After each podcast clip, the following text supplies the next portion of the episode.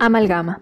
Un espacio en donde seis amigas se conectan a través de experiencias e ideas, construyéndose unas a otras y a las que pueden escuchar mientras evolucionamos con el mundo.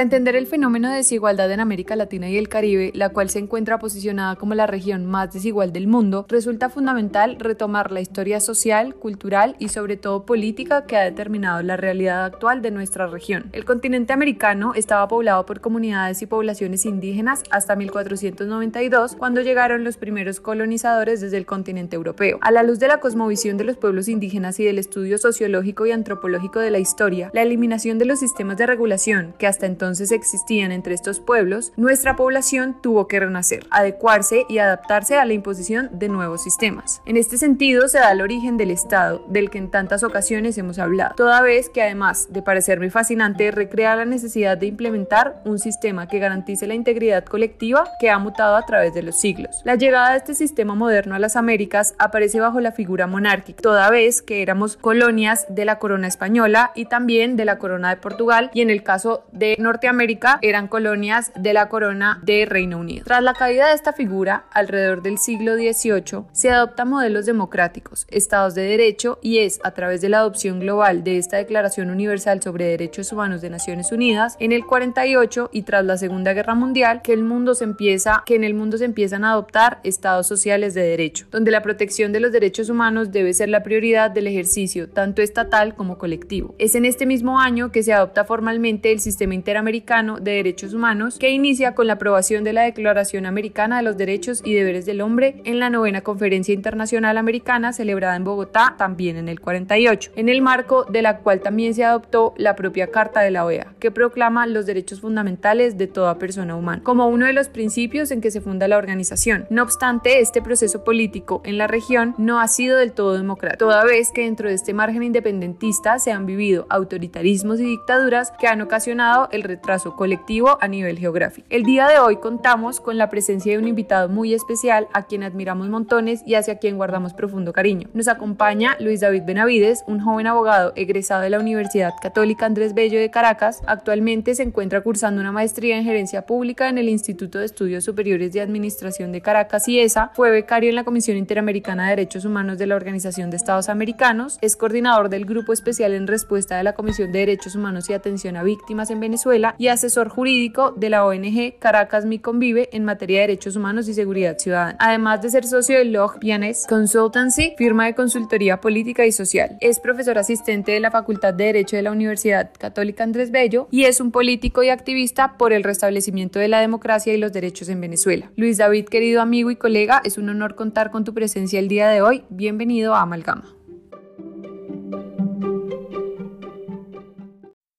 Muchísimas gracias, la verdad es que gracias por la invitación y, por la presentación. El honor es mío de estar acá con ustedes, a las que admiro muchísimo y me lleno además de mucho optimismo ver que hay personas como ustedes, de mujeres luchadoras, que van a ser la generación de relevo y que van a cambiar lo que hoy es Latinoamérica. La verdad es que Latinoamérica le ha costado mucho entrar en ser estados de derecho, le ha costado mucho en ser países democráticos. Primero tuvo una, una fase de creación de institucionalidad que fue marcada por los gobiernos autoritarios, que fue marcada por los gobiernos centralistas, que fue marcada por los gobiernos con muchísima influencia militar. Esa primera creación de institucionalidad fue, al que bien, con características comunes en toda América Latina. Ahora, luego de esa creación de institucionalidad vimos un deterioro progresivo en las libertades civiles, en las libertades políticas de los ciudadanos. ¿Por qué? Porque desde México hasta Argentina, el continente en distintos momentos se llevó, se adornó de dictaduras. 70 años de la dictadura perfecta del Partido Revolucionario Institucional en México, Rafael Leonidas Trujillo en República Dominicana, las dictaduras y las guerras en Centroamérica, Somoza, Ortega en el primer periodo y hoy que todavía sigue gobernando Nicaragua, la dictadura de Pérez Jiménez en Venezuela, que fue sucedida por 40 años de democracia, las dictaduras del Cono Sur, Pinochet, Videla, Stroessner. Es decir, a Latinoamérica le ha costado mucho entrar en procesos democráticos, en tener democracias estables, en tener democracias dinámicas. ¿Por qué? Porque lamentablemente América Latina tiene profundas desigualdades, tiene profundos problemas sociales, profundos problemas económicos y pareciera que por lo menos en el siglo XX la única forma de controlar esos profundos problemas era con el puño de hierro. Y por eso vemos cómo Latinoamérica se llenó de dictadores, se llenó de gobiernos autoritarios. Con la llegada, o yo no diría con la llegada, pero con la profundización de los sistemas, tanto universal como interamericano de derechos humanos, con la participación activa de la sociedad y sobre todo con la racionalidad de la clase política en cada uno de nuestros países, eso fue evolucionando.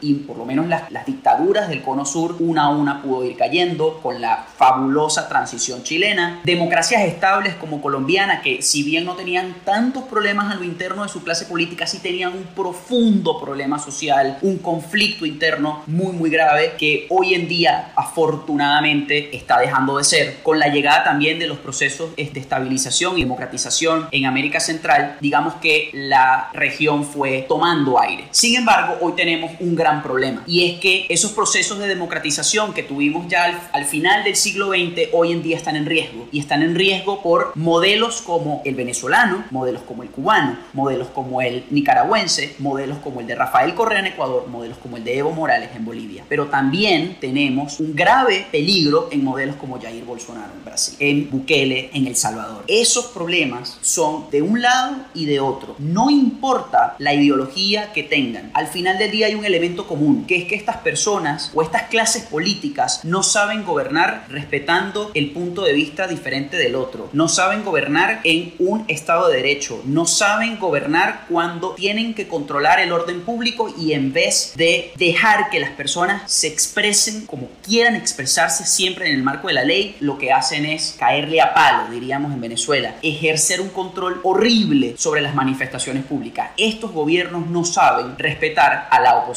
no saben respetar cuando no están de acuerdo con ellos. Y eso es un grave problema. Y eso no importa si es de un lado o del otro. Es simplemente una forma de hacer política que nosotros como jóvenes tenemos que batallar y luchar para que esto no vuelva a ser lo que fue en, en la etapa más oscura del siglo XX venezolano. Y quiero yo creer que no va a ser así en 2021 y adelante. Muchísimas gracias Luis David por estar aquí con nosotras y me parece sumamente relevante este tema del que hablas de la institucionalidad democrática como enfoque para explicar el desarrollo de nuestras naciones. Es muy relevante también el tema de, tratar por qué estos límites al pluralismo de los populismos y autoritarismos en América Latina. Hay varios enfoques a través de los cuales poder ponerle una lupa a la revisión de verdaderamente qué está pasando con el desarrollo en América Latina. A mí me gusta mucho un enfoque cultural sobre la transculturización de América Latina y por qué nosotros pues somos un reflejo de Europa, como lo hablaba Briceño Guerrero en la teoría de los tres minotauros, donde habla que las razones de nuestro subdesarrollo es que somos una cultura esquizofrénica que es producto realmente de estas de los primeros conquistadores, luego de quienes fueron los criollos y luego de quienes trajeron como esclavos. Entonces, el producto de estas tres razas no realmente no cimentó una racionalidad en la cual pues los ciudadanos latinoamericanos pudiéramos construir instituciones que realmente dieran respuestas a nuestras necesidades. Vasconcelos, que es otro autor de estas teorías culturales, hablaba de que nosotros nunca nos íbamos a poder desarrollar porque las personas que llegaron a América Latina estaban alejados de sus centros de inspiración. Y estar alejados de su madre y maestra, Europa, pues nunca iban a poder servir de la misma manera que lo hacían en Europa así como también encontramos teorías que dan explicaciones al subdesarrollo, como por ejemplo a mediados del siglo pasado las teorías cepalinas que decían que bueno, que las razones de nuestro subdesarrollo eran el centro periferia, que nosotros realmente lo que hacíamos era ser exportadores de esta materia prima y esas eran las razones por las cuales nosotros al no diversificar nuestra producción nos ubicábamos en la periferia del centro de producción que terminaba siendo Estados Unidos y Europa.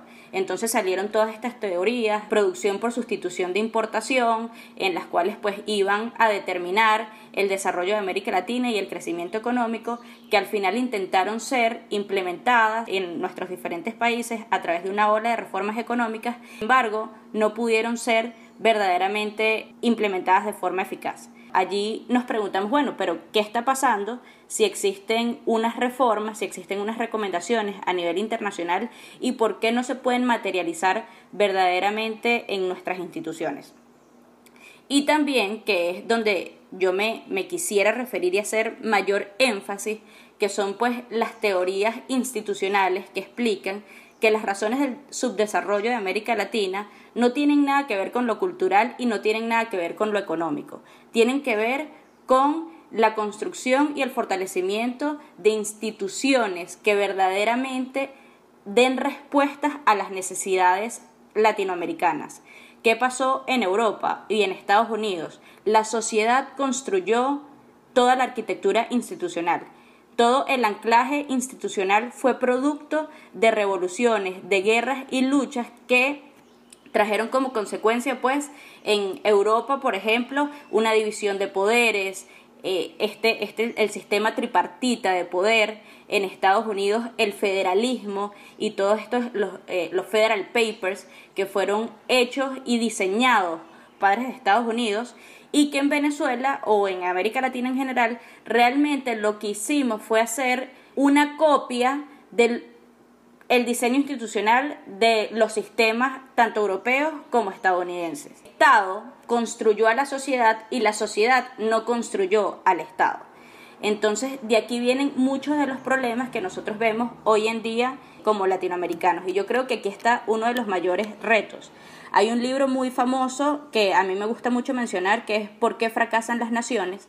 que dice, bueno, es que verdaderamente nosotros fracasamos no porque es que los europeos tengan más capacidades que nosotros, o entonces por qué Nuevo México tiene crecimiento económico, calidad de vida, instituciones eh, fuertes y que Tijuana, que está muy cerca de Nuevo México, no las tiene. Entonces, son las mismas condiciones geográficas, son las mismas condiciones culturales. Sin embargo, hay una élite organizada que fue capaz de crear una institución que dé respuestas y unas políticas públicas que verdaderamente generan incentivos en la sociedad. Entonces yo quisiera enfocar el tema del desarrollo en América Latina y la posibilidad de transicionar a democracias fuertes y sólidas desde el punto de vista institucional y desde la gobernabilidad democrática, que me parece pues eh, un punto sumamente relevante para poder abordar las necesidades, la inclusión y la articulación de los diferentes sectores que en cierta medida podrá condicionar la sostenibilidad de un sistema democrático en América Latina. Mariana, yo me adhiero a tu premisa. Esto me recuerda a las clases de derecho comparado. El estudio de los sistemas es fundamental, pero el origen de un sistema para que sea funcional e integral debe estar basado en un concepto antropocentrista y es a partir de cómo funcione sociológicamente una población, bien sea a nivel cultural, también sus dinámicas económicas, esto hablando de las sociedades más tribales y demás, es que se puede diseñar e implementar un sistema eficiente y eficaz que pueda generar gobernabilidad y que funcione. Y creo que esa premisa que traes es absolutamente acertada. Trajimos modelos desconociendo el origen cultural y el origen social de quienes habitaban estas tierras. Implementarlos entonces resulta como una colcha de retazos. También quisiera traer a colación la relación entre capitalismo y comunismo a nivel global del siglo pasado, del siglo XX, y cómo estas agendas y dinámicas económicas globales tras la terminación de la Segunda Guerra Mundial, fortalecieron los extremismos, la satanización por una parte del capitalismo y la misma satanización del comunismo, creando una división fundamental y geográfica a nivel global del bloque occidental liderado por Estados Unidos contra el bloque comunista oriental liderado por Rusia. El mismo fenómeno que parte del comunismo, provocando el inicio de la Guerra Fría en el 45 y generando la división dentro de la misma Berlín que cuatro años antes, es decir, en el 49 con la creación de la OTAN, cuatro años antes Berlín había sido el epicentro de la Segunda Guerra Mundial y cómo se desarrolla una división global que va a impactar el desarrollo social, económico y sobre todo político del mundo y que en el caso latinoamericano venimos trayendo toda esta herencia de discursos populistas. Esto no termina hasta el 89 con la caída del muro de Berlín cuando cae la Unión Soviética y en teoría caen todos estos sistemas comunistas. Sin embargo, hoy vemos que no han caído.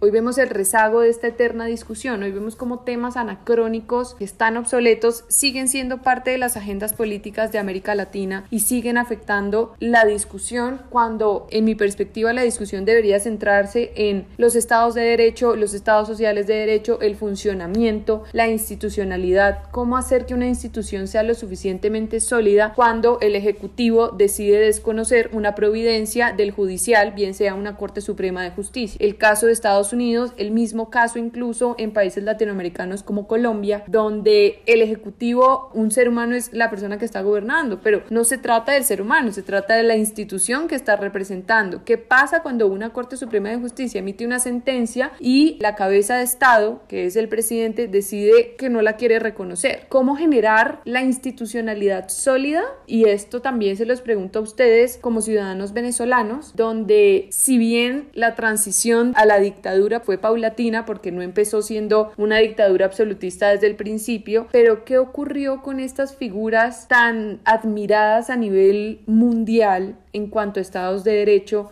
sobre la institucionalidad, que yo me temo y tengo que decirlo aquí, que ocurre eventualmente en el caso colombiano. Yo estudié derecho, considero que nuestras instituciones son sólidas, pero viene un gobierno que le parece que no son sólidas y que las quiere desconocer y entonces se puede generar una dictadura. Mi pregunta es, ¿cómo hacer que las instituciones salvaguarden la democracia y que sin importar la perspectiva del gobierno entrante no ocurra y no se pueda desarrollar una dictadura? Es una gran pregunta. Yo a veces no tengo una respuesta porque es difícil. Y es difícil porque en estos tiempos que estamos viviendo, ser racional y ser moderado no vende y no gana campañas electorales. Ser extremista, defender una causa, no importa si esa causa es buena o mala, es tu causa y la vas a defender a como dé lugar y no importa que te hagan correcciones, tú no las tomas en cuenta, eso trae más personas a tu meeting político. Y eso lo estamos viviendo en Estados Unidos y lo hemos vivido muchos años en Venezuela y lo hemos vivido en América Latina. Yo a veces siento que en pleno 2020 estamos viviendo en los años 60. Yo a veces siento que hay algunos países que son aliados OTAN, a veces siento otros países que son del Pacto de Varsovia y veo otros países con los que no están no alineados. Y yo a veces siento que estamos en una nueva guerra fría. Y siento que estamos en una guerra fría porque hay políticos, no es que no han pasado la página, no, es que voluntariamente quieren volver a eso porque eso le da más retórica, porque eso le da más narrativa, porque atacan cara al otro te hace a ti más fuerte. Y esa es la lógica que se está utilizando hoy en día. Estas personas pareciera que no se han dado cuenta que la caída del muro de Berlín sucedió, que Europa del Este colapsó, que la Unión Soviética colapsó, que las dictaduras en América Latina, tanto de izquierda como de derecha, colapsaron y que hoy en día esos modelos son insostenibles. A veces yo me pregunto, ¿cuesta demasiado tener un gobierno sensato? ¿Cuesta demasiado tomar decisiones como lo haría cualquier padre o madre de familia? Es que a veces veo las decisiones que se toman, y lo vemos por ejemplo ahorita en pandemia, decisiones en materia de salud que cualquier persona racional tomaría, ni siquiera la toman. Ejemplo Brasil, ejemplo Estados Unidos. Ahora, yo te pongo algo y les pongo a, a las tres un tema en consideración. El comunismo es una ideología fracasada que arrastra miles de millones de muertos. No funcionó en Asia, no funcionó en Europa y no ha funcionado en América Latina. Eso no quiere decir que el capitalismo sea perfecto porque no lo es. Tiene grandes fallas, a veces es injusto. La desigualdad social es un tema viviente, pero hay un tema fundamental que no tiene el comunismo, que es que el capitalismo te da a ti la libertad de tú mismo crear tu propia riqueza. ¿Que hay fallas? Sí, pero en el capitalismo el ciudadano o la ciudadana puede desde sus competencias, desde su trabajo, desde sí mismo, desde su talento crear riqueza. No depende de la intervención del Estado, no depende de que el Estado dé algún tipo de subsidio o subvención, no depende de que el Estado produzca. Y esos modelos, hoy en día, eso está superado. Hoy la discusión no es si,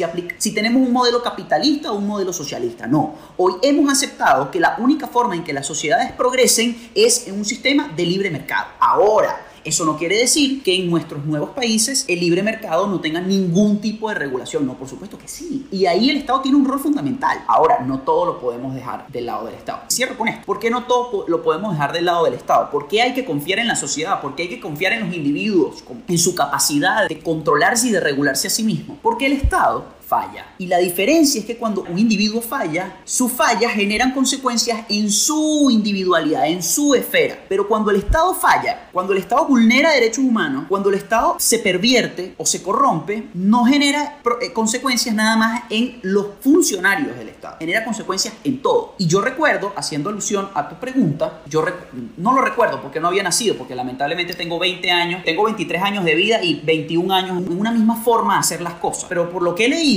en mi país nosotros teníamos una democracia con fallas, pero sólida, con problemas económicos serios, pero una economía que, mal que bien funcionaba, con la mayor movilidad social de América Latina, con profundas, profundos problemas, mucha pobreza, sí, pero funcionaba. Y aquí, en Venezuela, se dejó de creer en la política como el único medio de resolver pacíficamente nuestras controversias. Se dejó de creer en la empresa privada como la única fuente legítima de hacer riqueza. Se dejó de creer en los civiles como la forma más responsable del control del Estado. Y sobre todo, se dejó de creer que la democracia es el único sistema, el único sistema que nos permite a nosotros cada cierto tiempo elegir quién va a regir nuestra nación. Y empezamos a creer en que la mejor forma para resolver nuestros problemas era a través de la fuerza y por eso tuvimos dos golpes de Estado en el 92. Empezamos a creer que los políticos eran todos unos delincuentes, muchos lo eran, pero no la mayoría me atrevo a decir. Y empezamos a creer en líderes, en mesías, en personas que iban a salvar nuestra patria. Y todo ese discurso, además muy conectado con el tema militar, además creyendo que el Estado viene a solventar todos y cada uno de los problemas que tiene la gente, que generó la destitución de un presidente democráticamente elegido en Venezuela en 1992, dos golpes de Estado, un estallido social, una crisis bancaria sin precedente, la primera hiperinflación que tuvo Venezuela a final de los 90, el indulto presidencial, indulto procesal a unos señores que habían dado un golpe militar y que tres años después habían quedado libres, además con la, con la posibilidad de participar en elecciones. ¿Y qué sucedió? Se corrigieron los problemas. El Estado solventó cada uno de los problemas que tenían los individuos. No, 20 años después, ese comentario, ese discurso anacrónico, esa forma de querer, esa aspiración de revolucionarlo todo y querer cambiarlo al final del día fue nada. Y hoy, 20 años después, hay una dictadura terrible, una dictadura que ha violado y sigue violando los derechos humanos de las personas. Y lo que a mí más me preocupa no es solo lo que sucede en Venezuela, es que eso se está esparciendo por toda América Latina. Y hoy nosotros no vemos a la política como la forma de resolver nuestros problemas. Y hoy nosotros vemos que el Estado es el que tiene que resolvernos cada uno de nuestros problemas. Y no confiamos en la sociedad y no confiamos en las personas como individuales para que ellos mismos se autorregulen. Entonces, esos problemas, esa falta de creencia en que la empresa privada sí echa para adelante un país, eso, ese discursillo, lastimosamente, ha migrado por toda América Latina y hoy estamos en un gran problema. No nada más de derecha o de izquierda, no, estamos en un gran problema. O nuestras instituciones son lo suficientemente sólidas para permitir que populistas como estos no vengan a, con revoluciones a querer revolucionarlo todo y lo que hacen es poner el país peor, o finalmente nosotros decidimos optar por personas moderadas que bien o mal, si uno no le gusta las políticas que tiene, los pueda cambiar en 4, 5 o 6 años dependiendo del periodo presidencial. Me acordaste full, full, Luisa, con lo que estabas hablando de, de cuál te permite ser libre a una pregunta que yo le hice a mi papá cuando yo era muy, muy chiquita y estaba aprendiendo sobre todas estas teorías políticas, ¿no? Digo, económicas y esas cosas del país. Y le digo, papá, ¿cuál es la diferencia entre el capitalismo y el comunismo? Chiquitica. Y él obviamente, para o sea, simplificar una teoría bastante grande, me dice cuál te permite ser más libre. Si tú te das cuenta, en ambos sistemas, y, una es la queja del otro, o sea, son las dos caras de una misma moneda. Dice, en los dos, a un particular, sea el Estado o sean los dueños de las empresas, tienen el poder sobre la empresa o sobre el Estado son las que mayor se benefician económicamente de, la producción, tanto nacional o como de su empresa. Y al final, como quieras, los que están en el menos nivel son los, entre comillas, más afectados. Por poner, again, todo esto obviamente es muchísimo más profundo en las teorías, esto es él explicándoselo a una niña de 10 años aprendiendo por primeras teorías, pero él me dice a mí, ¿cuál te permite a ti por lo menos crecer como ser humanos y por lo menos ser dueño de tu propia empresa? Porque el problema del comunismo es que la única manera que tú te pudieses beneficiar de ese sistema es si tú eres el Estado. Para solo tú ostentar esas posibilidades de crecimiento y solo tú beneficiarte y los de abajo, si maneja todo, si todo lo maneja el Estado, ¿Qué, te da a ti libertad individual versus el, capitalismo? Por lo menos tú tienes la opción y una viabilidad de crecimiento. Y recaldo lo que dijo lo, que dijo Luis David sobre el tema de que no es que ahora no hay regulación, no es que capitalismo libre, porque entonces, no, por supuesto no, o sea, obviamente hay fallas en los sistemas y pues se pueden eh, ir corrigiendo y ese es el deber de todos. Pero yo creo que la razón también de por qué se están dando todas estas luchas y yo creo que el problema del mundo es que están planteando soluciones mutuamente excluyentes. No puede, haber libertad individual si todo lo sustenta el Estado.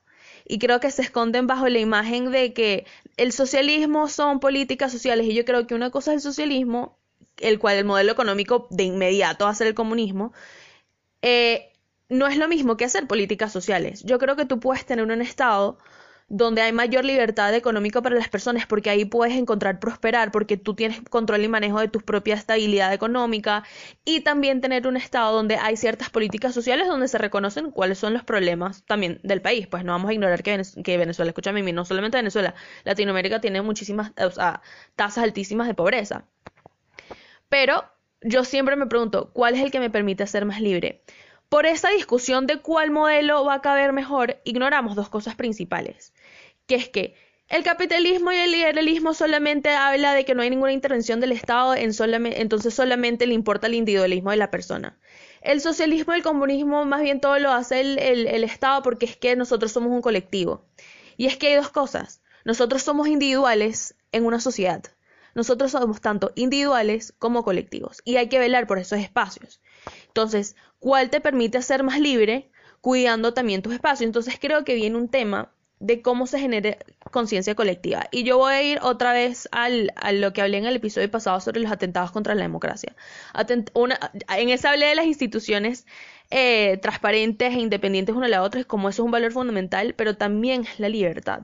Y creo que ahorita en esto mantenernos con valores tradicionales y también me identifico full con lo que dijo Luis de sentirse ubicado en, el siglo pasado, estamos aferrándonos a valores que el mundo no necesita ahorita. Yo sé que eso lo, lo, iremos tocando mientras hablamos de la conversación, pero creo que ahorita estamos en una etapa de cambio donde en verdad invito a que las personas se pregunten si la democracia es el modelo que nosotros tenemos que seguir, si a lo mejor el mundo, como lo hubo en la época de la, ¿sabes? de la revolución industrial, cuando pasamos monarquías a democracia, o sea, el mundo te permite cambios mientras la sociedad avanza. ¿Estamos en ese momento ahorita? No lo sé. Pero lo que sí sé es que el mundo va a un modelo que le funcione que se base tanto en entender el individualismo del hombre y el respeto individual de su existencia en la sociedad y su prosperidad dentro de ella, y entender también la sociedad que es que no es nada más eres un individuo, eres un individuo que tiene efectos en la sociedad. Y eso yo creo que va a ser la manera que nosotros vamos a poder fortalecer instituciones, porque cuando tú, tú eliges a esas personas que entiendan eso, que son personas formadas y que hacen carrera, que no están basadas en radicalismo, sino en el valor esencial de lo que se está encargando la institución y las decisiones son a base de la institución para el mayor y para el individualismo, yo creo que esas son las maneras que nosotros vamos a salir. Pero mientras tanto los quedemos en conversaciones de cuál modelo que es mutuamente excluyente, aunque necesitas los dos, o sea, no es como que el colectivo es que importa, no, el individuo nada más que importa, necesitas los dos, nunca vamos a salir de esta conversación. Y yo creo que ese para mí, con todo lo que ustedes dijeron de los efectos históricos, es el problema esencial ahorita del mundo, particularmente en Latinoamérica, que estamos teniendo conversaciones de dos cosas completamente distintas, sin ignorar que es que necesitamos el aspecto central de los dos. De verdad que me parece sumamente relevante todos los temas que han traído a colación y me recuerda mucho a el episodio de polarización que nosotros tuvimos, hablando sobre el tema de esta división amigo-enemigo, en el cual no pueden existir puntos medios y puntos o diálogos a través de los cuales se respete el interlocutor y se puedan tomar alternativas o soluciones que puedan ser donde las dos posturas puedan ser tomadas en cuenta. Hablando de comunismo y capitalismo, el comunismo es una ideología anacrónica. El tema de el paso de los medios de producción a una forma colectiva, lo único que indica es que quien controla los medios de producción no va a ser la empresa privada, sino va a ser el proletariado. ¿Y qué garantía existe que este proletariado tenga una capacidad para gestionar los recursos de mejor forma que lo hagan los privados que además persiguiendo un beneficio real porque ellos fueron los que hicieron la inversión, entonces el costo de producción de estos medios pues realmente sí les afecta. Entonces aquí vemos una forma utópica de organizar la sociedad que históricamente, como lo han repetido ustedes, las consecuencias han sido nefastas y que han terminado en vulneraciones y violaciones de derechos humanos. Ayer leyendo el libro de procesos de transición de Widmar y Lowenhall, el expresidente de Túnez decía que la nueva ideología debía, debía ser, en lugar de izquierda y de derecha, debía ser el respeto y garantía de los derechos humanos.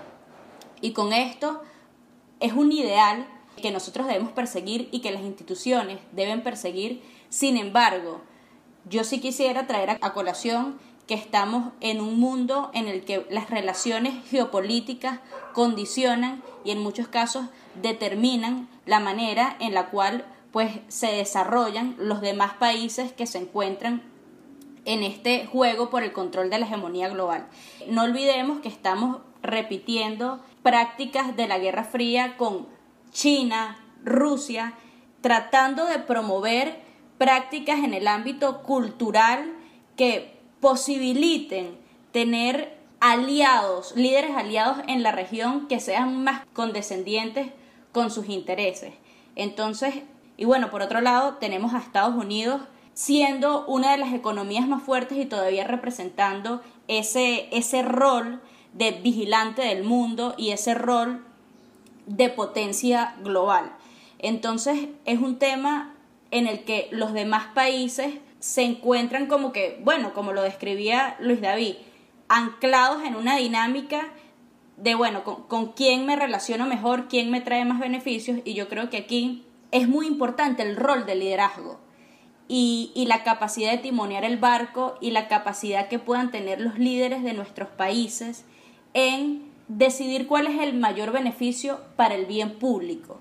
Yo creo que la construcción de un liderazgo emergente que tenga la capacidad de anteponer el interés nacional por encima del interés de otras naciones y además de eso que pueda ser pragmático en la toma de decisiones, que pueda tomar decisiones de forma sensata, más allá de qué es lo que me trae más votos, sino qué es lo más sostenible para mi país y qué va a traer mayor desarrollo según los valores que nosotros creemos como son la libertad, la igualdad y la justicia, cómo esto realmente puede traer, eh, traer mayores beneficios. Entonces creo que el tema de la conciencia colectiva que decía Ana Victoria es fundamental para la construcción de un liderazgo, no hablo de una persona, sino de una élite política y de unas instituciones que verdaderamente generen una gobernabilidad democrática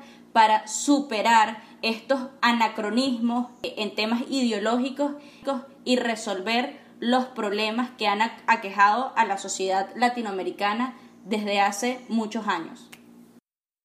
Fíjense un comentario muy breve para que ustedes y bueno, nuestra audiencia nos escuchen y, digan, ya definirnos entre izquierda y derecha no sirve para nada. Cuando a mí me preguntan, ¿usted qué es? ¿Cómo se identifica? Yo le digo, bueno, dependerá mucho de, qué tema. ¿Usted le gusta el, que el Estado participe en la economía? Le digo, no, muy restringidamente. Ya cuando ningún privado quiere entrar en eso, entonces el Estado, ah, entonces usted es de derecha. Le digo, eh, ¿usted está de acuerdo con la comunidad LGBT y sus derechos? Absolutamente, eso. Tienen los mismos derechos que tengo yo que soy heterosexual. Ah, entonces usted es de izquierda. Digo, no, yo no soy de izquierda, pero tampoco soy de derecha. Yo estoy de acuerdo con el aborto, estoy de acuerdo con el matrimonio entre personas del mismo sexo, estoy de acuerdo con que el Estado simplemente no se meta en la economía, estoy de acuerdo con que las mujeres participen activamente en política, porque yo no entiendo cómo hoy en pleno siglo XXI, en el casi entrando en 2021, nosotros no tengamos más y más mujeres en política. Además, soy profundamente católico y, y ejerzo mi religión. Y eso me hace contradictorio. No, no me hace contradictorio. Simplemente me hace que no me encapsulo en un lugar o en otro. No, dependiendo del tema, opino de determinada manera. ¿Usted cómo opina políticamente? Que los países deberían ser liberales, deberíamos apostar por principios democráticos,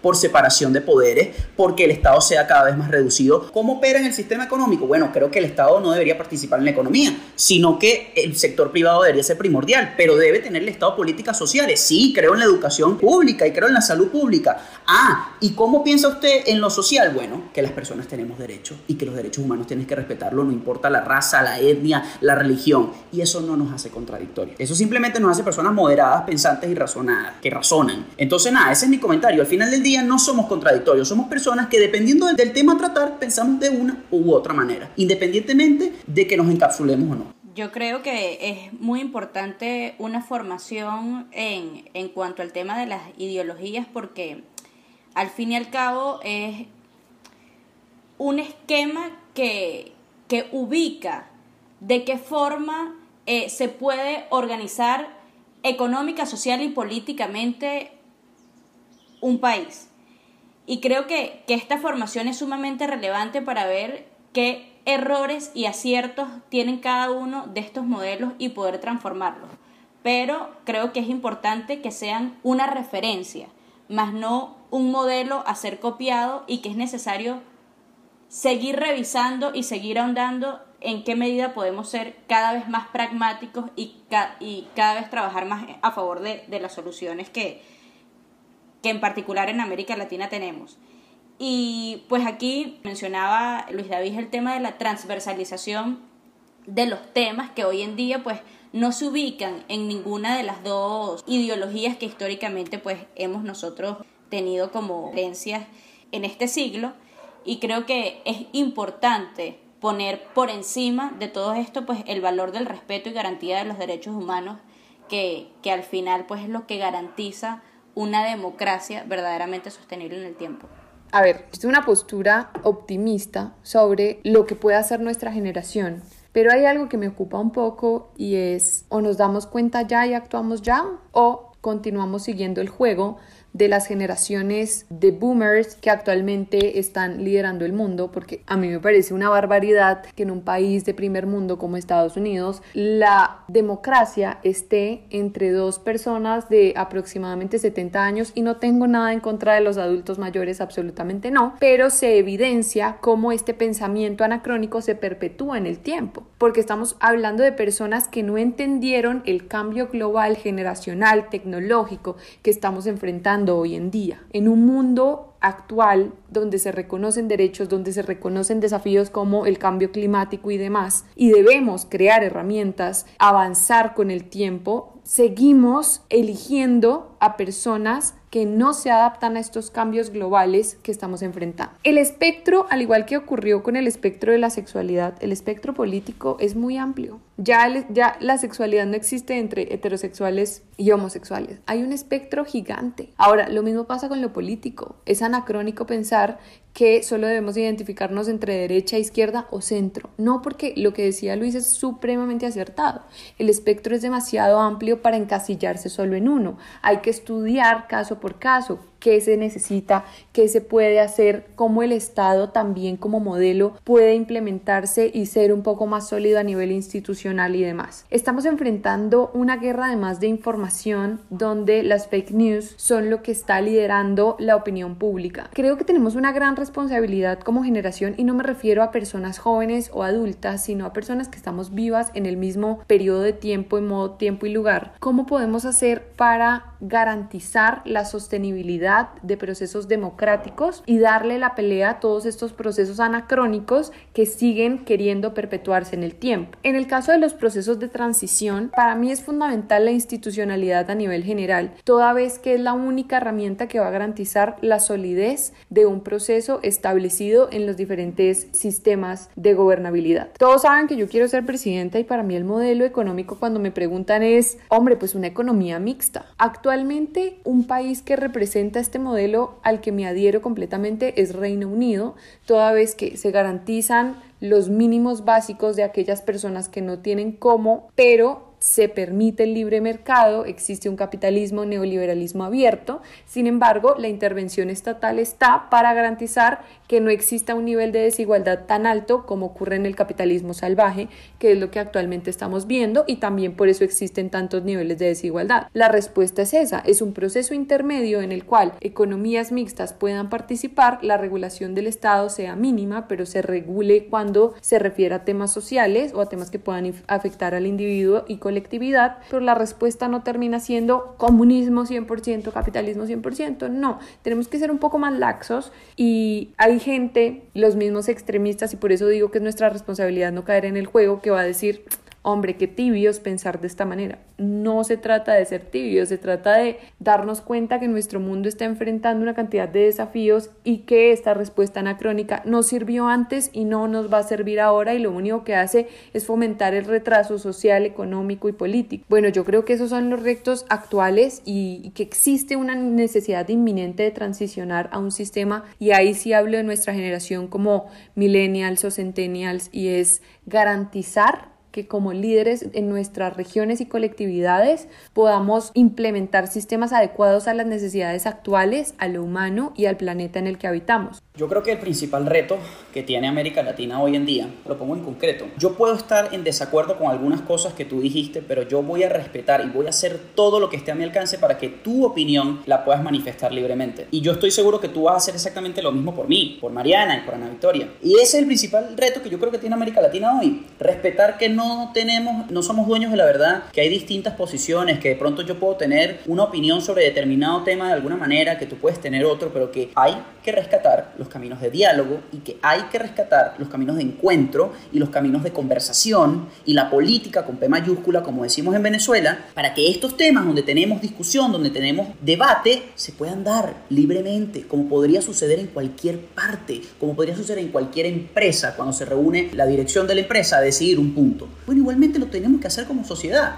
Discutamos los temas fundamentales y lleguemos a acuerdos, lleguemos a consenso. Eso que pareciera fácil es lo más complicado que tiene América Latina. Ahora, yo no puedo dejar de hablar del tema Venezuela y con eso quiero cerrar. Y es que nosotros, lamentablemente, estamos en un sistema muy complejo, en una dictadura muy dura. No por poco, la misión de determinación de hechos eh, sacó un informe donde considero que había motivos razonables para creer que aquí se habían cometido crímenes de lesa humanidad. Cuando a mí me preguntan, yo que trabajo en temas de derechos humanos, ¿usted conversaría con un gobierno violador de derechos humanos? Le digo sí. ¿Pero por qué? Porque yo quiero un cambio político. Y como yo sé que no hay soluciones mágicas, y como yo sé que no va a ocurrir lo que yo quiero que ocurra, voy a conversar hasta el último día para que estos delincuentes salgan del poder. Porque la única forma en que esos delincuentes le respondan a las víctimas, las reparen, es que no sean gobierno. Entonces, mientras yo pueda conversar con ellos para aliviar un poquito el sufrimiento de mi gente, lo voy a hacer. Y yo estoy seguro que mucha gente concuerda conmigo. Y los que no concuerdan conmigo, está bien. Yo sé que yo no tengo la, la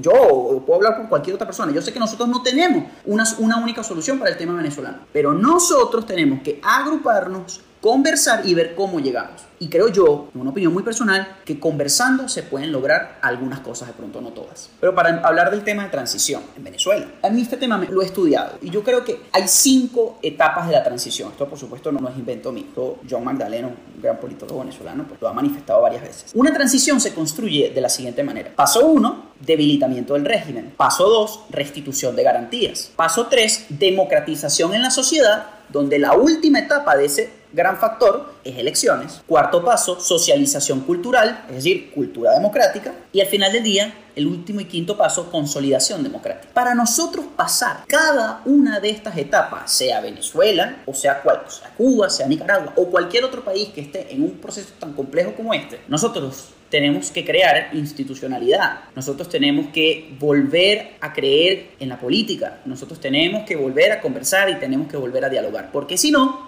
lamentablemente no vamos a poder cumplir ninguno, ninguno de las etapas de transición, a menos que haya una fuerza militar extranjera, que yo responsablemente creo que no va a ocurrir. Entonces, como sé que eso no va a ocurrir, y lo venezolanizo, porque ya para esta última etapa sí lo quería, digamos, hablar estrictamente sobre Venezuela, nosotros tenemos que volver a utilizar caminos de diálogo, utilizar todos los mecanismos que tenemos sobre la mesa para llegar a una transición política, para poder cumplir cada uno de esos pasos. Ahora, les doy otro dato sobre el tema de la negociación. En unos estudios que se hicieron sobre los tipos de transición hasta el año 2013, se estudiaron todos los tipos de transición que había habido en todo el mundo, se llegaron a las siguientes conclusiones. Cuando hubo una transformación interna, es decir, a lo interno de la clase dominante, de la clase gobernante, hubo una transformación y una apertura democrática, esa apertura democrática tuvo una tasa de reversión del 60%.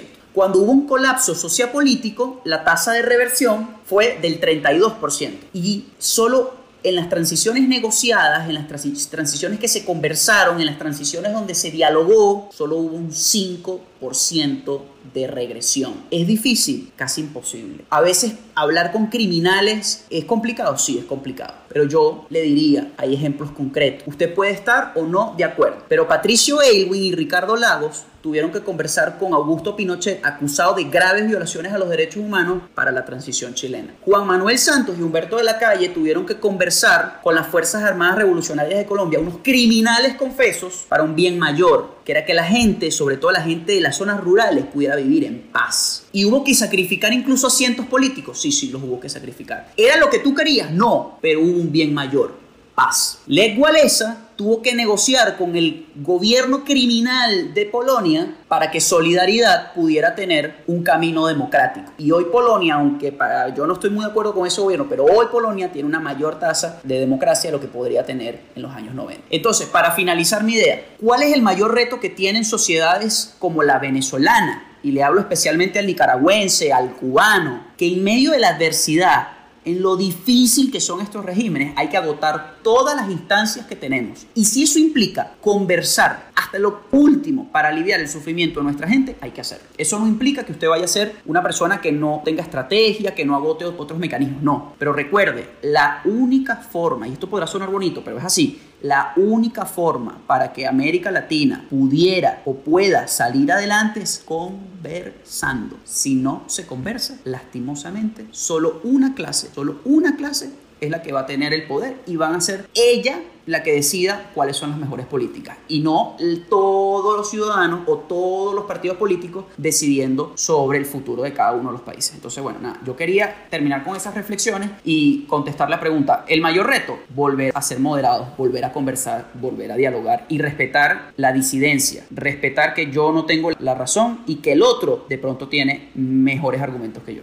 No puedo estar más apegada a tus argumentos, Luis David. Yo creo que el tema de la sostenibilidad de la transición y los factores que la hacen posible son sumamente relevantes porque no se trata de un cambio de gobierno de turno.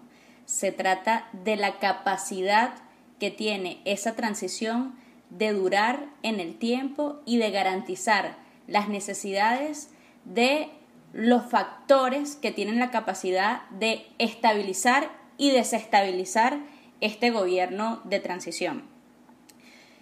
En Venezuela tenemos un ejemplo en el año 58, luego eh, de la dictadura de, Marcos Pérez Jiménez en la entrada en la democracia que nosotros llamamos el punto fijismo o el pacto de punto fijo, que fue esta reunión de los diferentes factores políticos de momento que negociaron y acordaron la construcción de una institucionalidad democrática que duró 40 años en el país.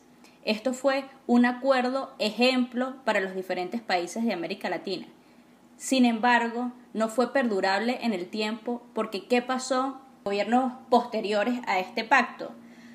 Algo que para mí puede ser visto como el sectarismo político, que si bien se sentaron en una mesa de diálogo y negociación en principio, luego en el ejercicio político fue muy difícil la inclusión, el respeto y realmente el liderazgo no fue capaz de dar lectura a las necesidades y demandas de estos factores.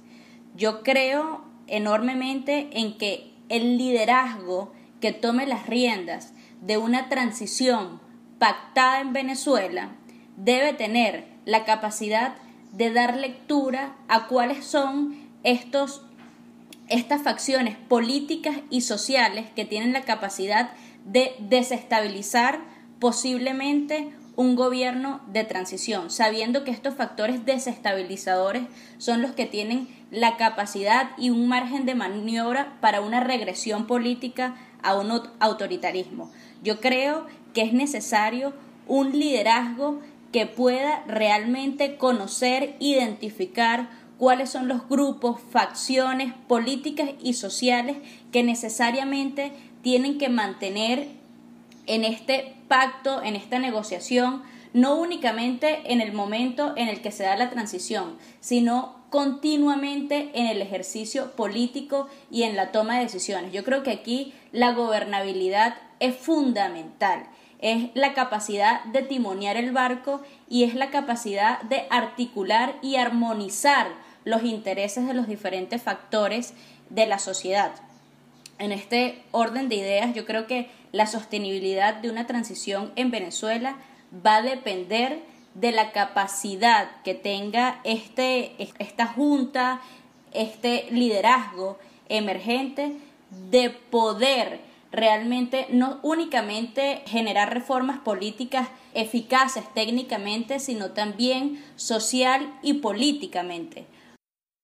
Yo quisiera cerrar haciendo un llamado a todas las personas que nos escuchan a la moderación, a tener diálogos sin anular al interlocutor, al escuchar, no a oír simplemente o a quedarse callados y, dejar que el otro hable, sino a escuchar con todos los sentidos, a estar presentes en las discusiones, a investigar, a informarse y a compartir ideas porque también soy partidaria y también creo fielmente que solamente el diálogo podrá generar mejores condiciones para nosotros tanto en nuestros sistemas democráticos como sociedad y globalidad en general. Agradecemos la presencia de nuestro invitado Luis David. Estuvimos el día de hoy junto a Mariana y Ana Victoria y su servidora Valerie. Esperamos que este capítulo haya sido de su agrado y que en verdad genere reflexiones que puedan a su vez generar acciones de beneficio para el mayor número de personas y para todas nuestras sociedades. Agradecemos que nos hayan escuchado y los esperamos en un próximo capítulo.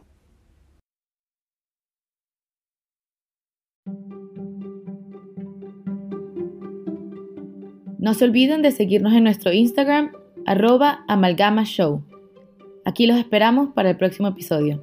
Sueños, realidades y un mundo de posibilidades compartiendo desde nuestra mesa hasta sus dispositivos.